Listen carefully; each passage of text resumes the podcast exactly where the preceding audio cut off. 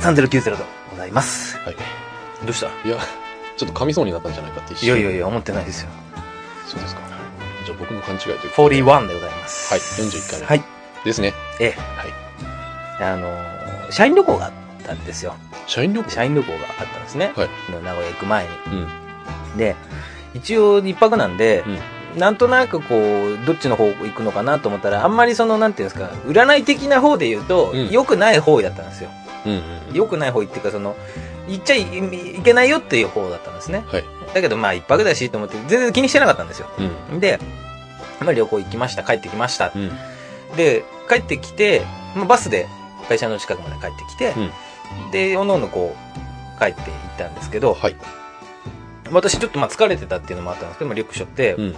こう階段降りてたんですよ。うん。で、別になんかこうよそ見してたわけでも、うん。携帯とか見てたわけでもないんですけど、あ、次の、なんかほら階段降りてる時ってこう前向きながらとかさ、うん必ずしも足元見ないじゃないですか。そうだね。で、こう、あ、次で終わりだなってうんうんうん。思ってこう足を下ろすよね。はいそしたら、次の瞬間天井が見えたんですよ。うん不思議なことおうに。で、天井が見えて、うん階段が見えて、階段を降りてくる人が見えたんですね。次の瞬間ですよ。うんおかしいなって思うじゃないですか。そりゃね。で、気づいたら右足がすげえ痛いんですよ。 で、あれ右足痛いと思ったら、階段降りてくる人が大丈夫ですかって声をかけて、うんはってこう、我に返って、うあれ俺こけたってうん。うん。階段で。うん。で、多分2段目か3段目残しで、うん。足ついた、つ要は、こう、スカるじゃないですか。うん次で最後だと思ったら。うんで不思議な話ですよね。そうだね。何かに足を払われて、多分お化けにあったのか私の幻覚なのかわかんないですけど。そうだね。で、すっげえ右足痛くて、あ、大丈夫ですって言って、こうスッて立ったんだけど、すっげえ右足痛くて、うんガチの捻挫ですよねう、骨とか折れてなかったと思うんで、うんで、あ、やだなと思って、そうだね。そうだよね、うんで、次の日になって、ちょっと足痛かったんだけど、ちょっと部屋の片付けとかしてたんですよ。今ほら部屋がちょっと片付けてるんで。で、押し入れとかに結構しまってやった、いらない服とかをこう選別して捨てるものとか人にあげるものとかまだ着るものとかこう分けてたんですよ。で、それをこう自分のベッドの上に置いてこう分けたりしてて、で、その日寝たんですよ。はいそしたら、だいぶ押し入れに長いことをしまってた服とかもベッドの上にやったもんで、うん。うん。全身刺されたんですよ。うんダニかなんかに。で、朝方いろんなとこ痒くて目覚めて、で、しょうがないから今で寝たんですけど、そんなことが続いたもんで、うんうんちょっと嫌だなと思って。そうだよね。で、あの、なんか占い的なところで言うと、いい方位のところにうん悪い方位行った後は、まあ、あの うん行けば、うんまあ、帳消しになる的なことが相殺される。相殺されるみたいなことを調べて、うんだったんで、まあ、気分的な、気持ち的なところもあるけど、うんもし行っとこうかなと思って。で、それが方位的に、うん。西の方だったんですよ。はい行った方がいいのが。で、調べたら、まあ西の方でこっちの方だなと思って、で、あ、名古屋も入るなと思そうっだて。よね。で、あの、じゃあついでだから、行くにせよ、うんどちらにせに、あの、しても行くにせよ、あのちょっと SKE の劇場のうん。方を応募してみようんうん。う。だったらなおさらこう行く理由できるじゃないですそうだね。か。で、そしたら、まあ、あの、モバイル会員で外れまして、うん。土曜日の昼公演と夜公演があったんですけど、チーム E の。えどっちも外れまして、なんだよと思って。で、まあいいやと思って、一般の方で応募したんですね、次う。ん外れて。で、あのー、東京に住んでる人間からするとね、うん。 SKE の公演って遠方枠で、そうだね。そう、応募します、外れます、SKE のモバイルで応募します、外れます、で、一般枠になるわけですよ。はいで、遠方枠の締め切りの時には行こうって思ってなかったんで、うまあ、SKE のモバイルで外れて、で、一般枠で当たっちゃったんですよね。で、当たるとメール来るんですよ。はいご存知ないと思うんですけど。そうだね。あの、当たらないと何も音沙汰がないんで、なんとなくこう、さっ、さっせよみたいな 雰囲気でいて、で、結局ログインして外れてました。あやっぱりね、ってなるんだけど、メール来て、お、来たと思って、マジかと思って。あじゃあ行く、行かないとね、これってそ思りっゃね、っていう。て。で、これ、俺多分 DJ に言ったことあるかもしれないけど、うんあんまり大々的に言ってないんでうん、多分覚えてないと思うし、もしかして初めてあなたに言うかもしれないですけど、私名古屋の地入ってるんですよ。あ、そうなんですねそうなんですよ知らないです。知らない、うちのあの母親のじいちゃんが名古屋出身なんですよ、あ、そうなんで愛知県出す。えー、はい。身でだから子供の頃行ったことはあるんだけど、はいすっごい久々に名古屋行くなと思って、う名古屋行ってきましてまあその後の展開はまあちょっと DJ にも話しましたけど、あの、まあ、ちょっと名古屋に仕事してる友達とかと飯食ったり、うん。あの、金曜日の夜しまして、仕事終わってすぐ行って、はい。一泊して、えーあの、サンシャイン栄、サンシャイン栄、ちょっとよくわかんないですけ 急にど、はい。やる、うん。まあ、SK なんとか、うん40なんとかの、 ここまで一生懸命もう詳細に話してたの ね。急にふわっとするっていうね、急にわかんなくなっちゃ急にちょっとバカになっちゃうよくわかんないですけど、まあ、劇場の、う。うん。えーに行ってきましたよ。はい。 12公演、うお昼の公演に行ってきましたよ。あのーは、そっか、その行ってどうだったかって話、ざっくりしかしてないんだもんうねん。。そうですね。あのー劇場って、はい。前にも、だいぶ前だから多分覚えてないと思うんだけど、はい10番単位で区切られるんですね。要は1番から10番、11番から20番みたいな形で、こうグループで、そのグループはここにいてくださいみたいな、こう床にシールとか貼ってあって、何番から何番、いここ並んでくださいみたいな、こう見取り図みたいな、手書きの見取り図みたいなのがあって、で、あのー、チケットか、あの、チケットを名前と、あのー、何、身分証を見せて、はいチケット買うとそこに書いてあるんですよで、それに従って並ぶんだ。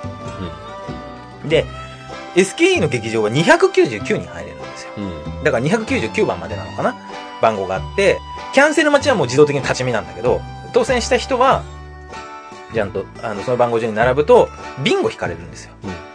で、そのビンゴ順に何番から何番の方って言って、その順番に入っていけるのね。で、あの、俺が最初に行った時もそんな厳しくなかったんだけども、例の事件からうん金属探知機とかもはいしっかりあるんで、ちょっとめんどくさいんですけど、はいあの、荷物とかももう、あの、俺が持ってるボディバッグレベルでも持ってっちゃダメ。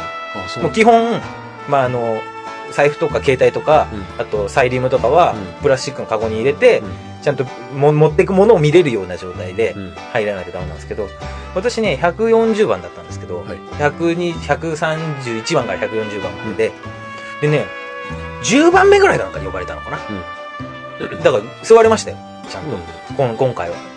前回行った時立ち見だったんですけど、前から5列目ぐらいでした。あ、結構な位置ですね。だからね、すげえ近い。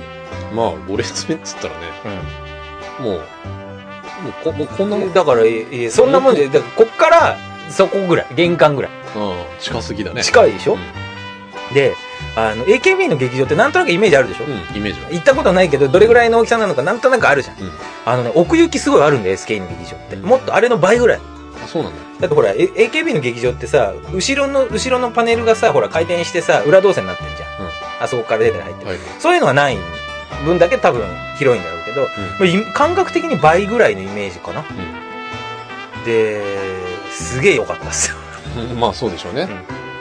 あのーまた行きたいです。まあ、機会があればね、ぜひ。あの、あといただもいうて一つ言っておかなきゃいけないんですけど、私本格的に多分握手会行けないですね。実際に、実際に。ちょっとあの、割とこう、リアルな近さで見た結え果。リアルな近さで見た結果、もうこれ以上はもう俺は無理だと思いました。それ以上は無理だ。これ以上は無理だと思いました。はい。ましてや手を握ることああ、もう無理ですね。あ。そうですか。どうにかなって、私砂になっちゃい ます。 瞬間に。いだから心を強く持ったとしても、や、無理です。腹に力込もめう、るもう無理で。です。ダメだ。もう無理ですね。そうですか。あの、基本的には、うんあの、なんていうのやっぱりほら、世界の PK こと、大い阪剛さんも言ってましたけど、はい。やはりこう試合をすると、うん大体3ヶ月分ぐらいの練習の成果が得られるって言うんですね、格闘技の世界では。うん。うん。まあやはり私もそれぐらいの成果を得まして、 劇場公演に1回行くことで。その結果はもうちょっとこれ以上はもう無理って思いました。なるほど。はい。そうでした。もはい。すごいっすよ。う、えすごいっす。いろいろすごかったっすよ。はもうだから帰りたくないと思いましたからね。 リアルに。え溝が作って帰りましたけうどん。うねん。そうですか。であなたもちょっと南波の方に行くことがあると、うん。私と同じような感じになると思いますけどね。まあそうだろうね。まあ実際行くかどうかわかんないしね。うん。いやでもね、行くとやっぱりね、全然思ってるより違うなって思いますね。あのうん。ねそう、だろうね。バカみたいな話していいいいよ。 3D なんですよ。はい。うん。バカみたいでしょ、うんだからバカそれだけ聞くと。うん。だけど、うん画面ってどうしても 2D じゃん。画面で見てる。うん。いや、3D のもの 2D にしてんだけど、あ、こうやってんだっていうのがわかるから。うん。実際に。だって正面からしとかアップしか見ないじゃん。うん。そうすると実際にどういう風に動いてるのかってさ、行ってみないとわかんないじそうだね。ゃん。だから、あの行ってみると、うんすげえなって思うわ。うごあのどういうふうに何考えてるのか何考えてどういうふうに動いてるのかっていうのが、うん。うん。あのまあ立ち見って結局さ近いけどその後ろだからさ、うんやっぱりどうしてもさ画面で見てる感に近くなるんだけど前の方に行けば行くほどさそうだね。そうちょっと 3D になるじゃないですか バカみたいに言い方するとそれがねあの改めてちょっとねうん。うん柴田彩はすごいなって思ってあなたの弦欲しい。弦推しですね弦推しっていうとさ、うんなんか変更の余地ありみたいな感じするんでやめてもらっていいですか 変更するつもりないんでうん。は1位ですね私の第1位だからちょっと順位変動ありましたからねい。うんだから3位に人がいなくなったんで2位3位が空位になるっていう 差が広がるっていう現なる象ほがどね起きましたけどねそうでした。やっぱ最近の傾向的にやっぱ私斎藤真紀子さんが好きなんであ最初分かんなくてー見ても。見ても真紀子さんあれ真紀子さんいたっけ今日と思っていやいるはずだよなと思ってっていうか影穴だったしと思ってで見てたら全然思ったよりまあ小さいのを知ってたんだけど思ったよりもすごい可愛かったよ、うん。まあ、そりゃそうでしょうね。大体の子は。いやだから俺あんまりそういうの思わない方なの実際に見ても、あそんな感じだなっていうのだからななんていうのもうちょっとなんかイメージ違ったわと思ってこんな感じ多分こんな感じっていうのが大体みんな当てはまるんだけどそれよりももうちょっとなんかほわっとしてる感じだったんで、何の話これうん。うーんと、なんか、SKE オタのなん か、話じゃねえの。ただの。そのさ、あの味のなくなったガムをポイッと捨てるように言うのやめてもらっていいえ、でも平たく言うとそんな話でしょそうだよ、んなんかなんか文句あんのかこの野郎 いやいやいや、だってもう導入部分がさ、あのなんかあの、こう、いなんかやだなーの、なんだかやだなんかの雰囲気だったじゃん。そうだね。まあ仕方なく行ってきましたけどみたいなのが最終的にルンルン気分で楽しかったですっていうね話でしたけどねそうですね。松村さん偉かったですよあの下でサンシャイン堺の地下1階でちょうど同じ日に、あのーサイン会やってたんですけどうんすっごい一人一人に丁寧でしたよ、結構肌寒かったんですけど、うなんかジャケット着ちゃってねん。それを遠くで見てたの。う遠くで見てましたね別にカオタンはいいやと思ってただ、あのほら私それこそ握手会とか行ったことないから、うん実際のファン層がどんな感じなのか分かんなかったからあれですけど、ん。カオタンのファンね、うん年配の方が多いです そうですか。すごいお年めした方多かったですし、あとはその劇場にはあのあやちゃんの歌はすごい多かったですよ3分の1ぐらいそうでした、あ、すごいね。うん人数的に考えるとかなり。そうすそうそうすげえなと思ってごいね。それさはすびっがくりださすがだわと思ってそれはびっくりだね。うんそりゃもう選抜入れるような感じだよね。それは選抜に入ってますから、うんそうでしたか。はいそんな感じで楽しかった名古屋旅行楽しかったっていうことね。そうですね、はいまた今度 K2 行かなきゃいけない K2 も S も行かなきゃいけないいや、そう、ま E もまた行きたいですけど、あ、それを経てね、えあの、握手会に。え無理だと思うよ俺本当に無理だと思うもう無理だと思ったもんお見送りされた時にもう無理だって思ったもんいや、なあの、顔の半分ぐらい目だって思ったもんうん目が大きすぎていやさ、もうさ、あの、さ、どんな集体晒してもさ、別にいいからさ、いやいや行こもうじゃあ集大はいいんですよ別にうえーってなってもいいからさ、行こうよ。だからそういうことじゃないの、もう気持ちが持たないから無理その後の日常生活多分送れなくなっちゃうから無理ですで行くんだったらあのあやちゃんのとこには行きたくないんだけどうん。まだったら行きたくないっていあ、いっか。嫌だ嫌だって言ってるやつを無理やり連れて行くのもなんだしね。うそうですね俺が面白くないもんね。じゃあいいよ。よかった俺は劇場にしか通わないことにした俺も、まあ、せいぜい、握手会ぐらいか な。なななんでサクサク話し始めたの突 然お前忠信さんだったの分かんないけどいや、わかんない。何言ってるのか。わかんない。はいはい。はいじゃあちょっと押してるんでね。あすいません、はいすいませんついはい。つい熱くなってしまいましたという、まあ、こういうハッピーな話でね、はいちょっと40回目、はい進めていきたいと思います。はいよろしくお願いします。はい、続きましてはこちらのコーナー。ゴーさん、なんかお話を、じゃなくて、なんか紹介してください。 えーこのコーナーは、えー、ゴーさんがです言いね、直さねえんだえーこのコーナーはですね、えっ、と、ありのままでいく。郷さんがですね、あのー90年代にあった、えー、と文化とか、えーその時に起こった事件はい。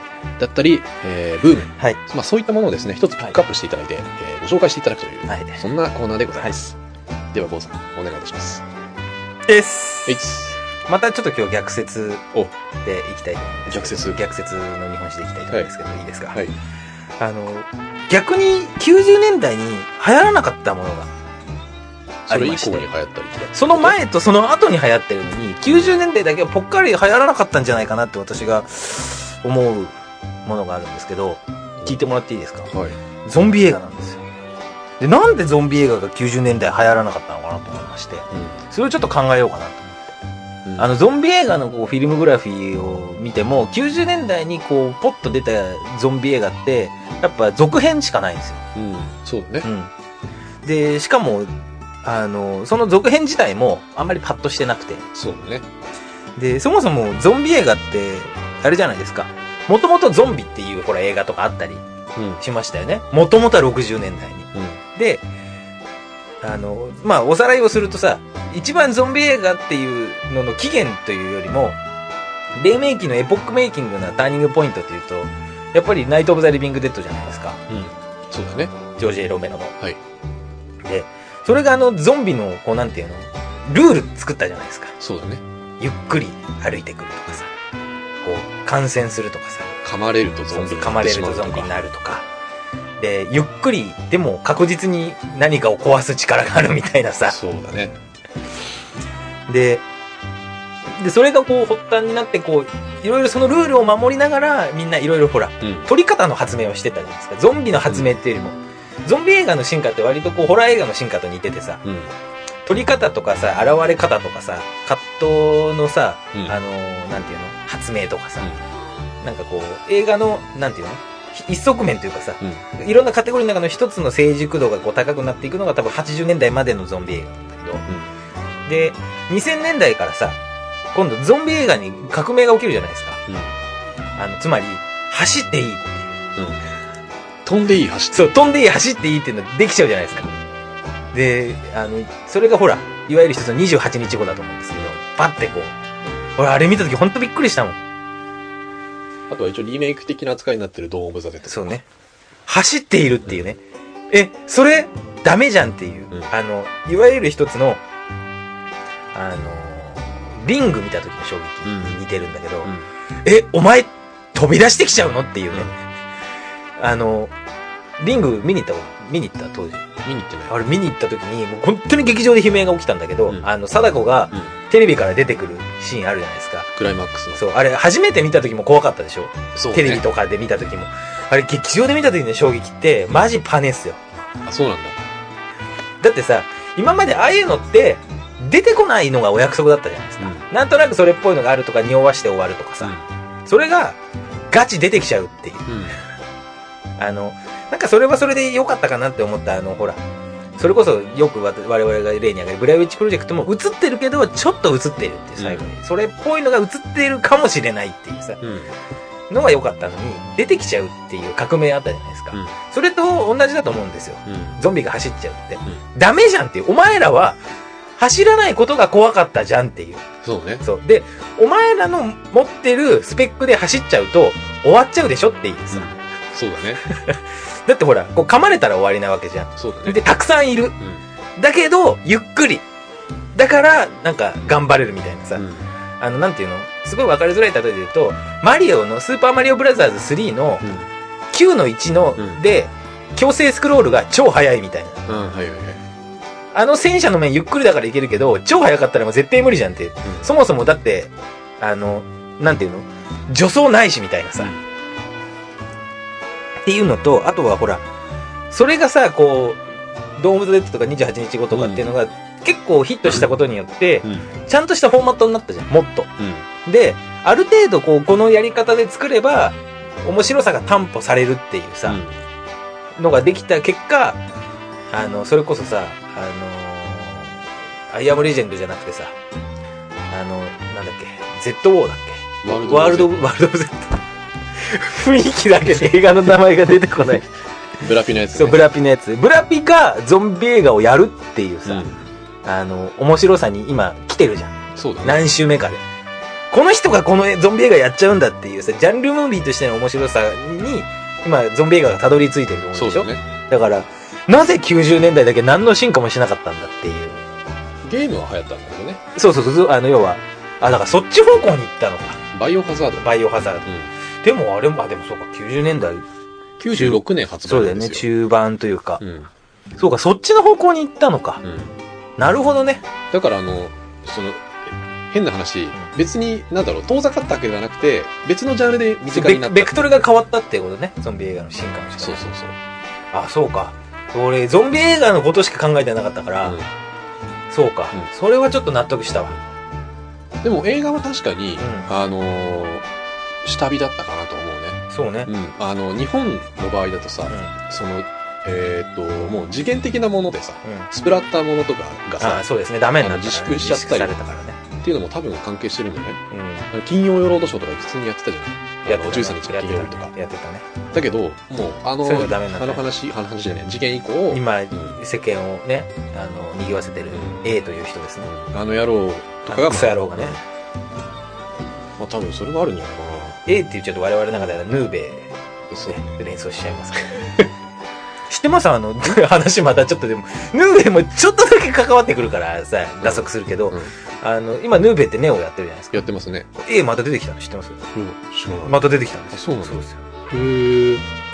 そうなんちょっと見て読んでもらえわるかりました。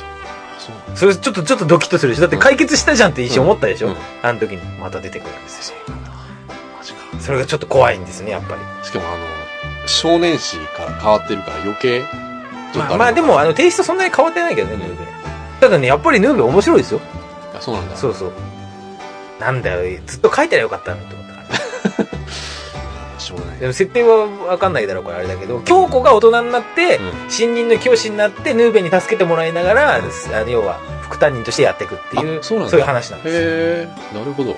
だから結構みんな出てきますよ成長した。成長したみんなが。みんなが出てきますうよんところどころちらっと出てきたりしますよ、へーはい、で、ゾンビ映画の話あゾンビ映画の話ですねでもバイオハザードの方向にこう進んだっていうのはまあちょっと合点がいくかな、うん。あとはそれこそそれも90年代ですクロックタワーとかもそうですよねそうですね。で90年代92年とかだと思うあれは、フェノミナか。元ネタけはど。元ネタは、まあ、まんまですけど、うねんジェニファー。でもあれもガチで怖いじゃないですかそうだよね。パート1、パート2。そうだね、怖いね。あれ怖いでしょどっちかっていうと、あーどっちの方が怖かったかな。ただあのほらサウンドノベルとかあの、うん学校の怖い学校だったら怖い話とかん前にもしましたけど、音切り草とかうん。に近いアクションゲームだよねちょうそうどだアねクション、バイオハザードとああいったサウンドノベルというか、うん。の間に入るさうん。作品じゃんそうだね。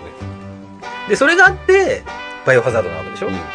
あとはもう、あのそれこそ、もうだいぶ前の話なんで覚えてるかわからないんですけど、うちらの時間2っていう中で、うん瀬田さんがすごい好きだったコープスパーティーっていう、はいはいはいパソコンゲームの話をしてたと思う有んで名すけなどノベルですね。そうですね。あの、コープスパーティー PSP とかのゲームとかにもなったりとか、うんもうまたその後もさらにあのメディア展開されてるらしいんですけどあ、そうなんだ。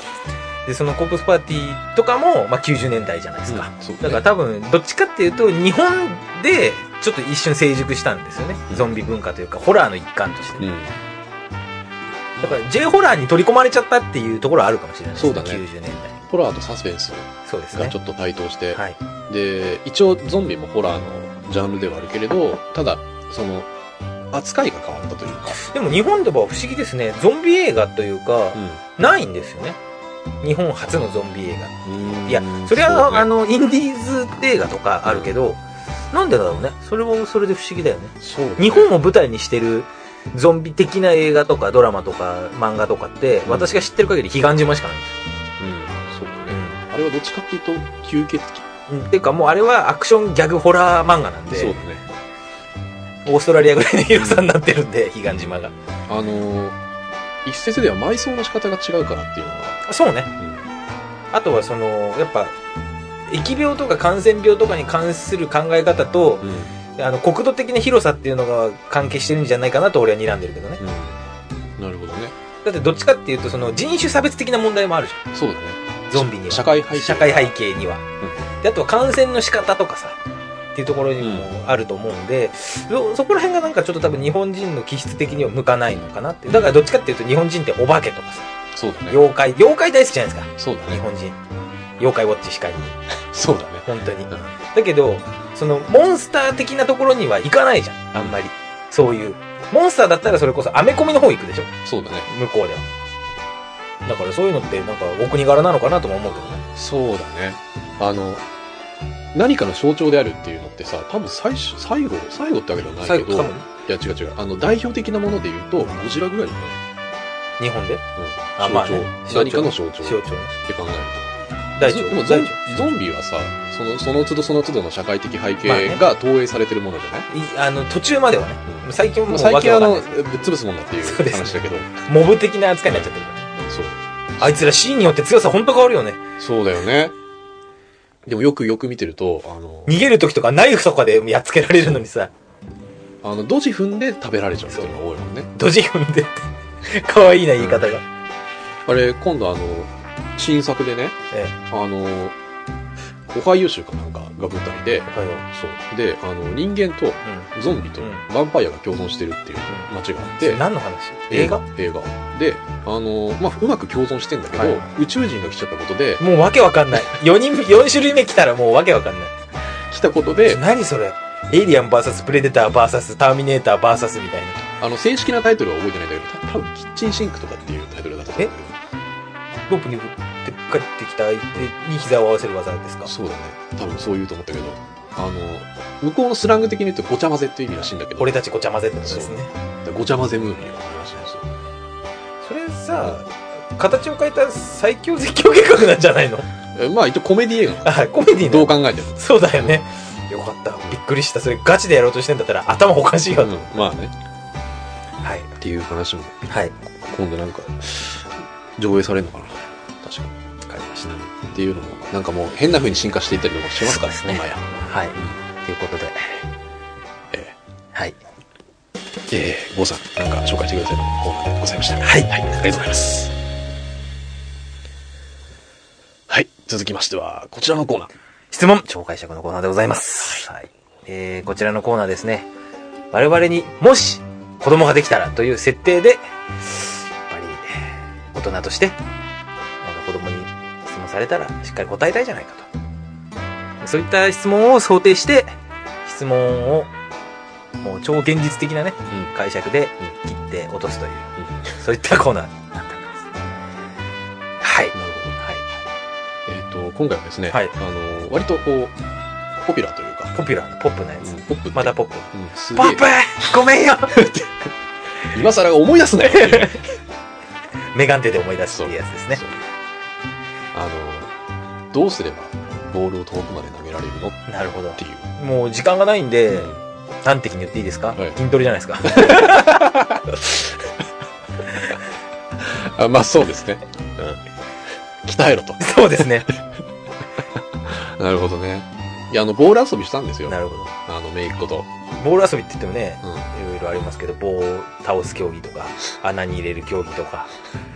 何を喋って んのいや、ほら、ボールをどうするかっていう競技あるじゃないですか。そうだね。うんいや、普通にあの、キャッチボール的な感じでなるほこどね。う、遊んでたんですよ。で、俺は割とこう遠くからこうって投げられるんですけど、向こうはこう両手使って、ブはいはいンって投げるからさ。あんまりこう上手に投げられない。なるほど。どうすればそんなに遠くまで投げられるのっていう。まあ、大抵のことはうんトレーニングですね。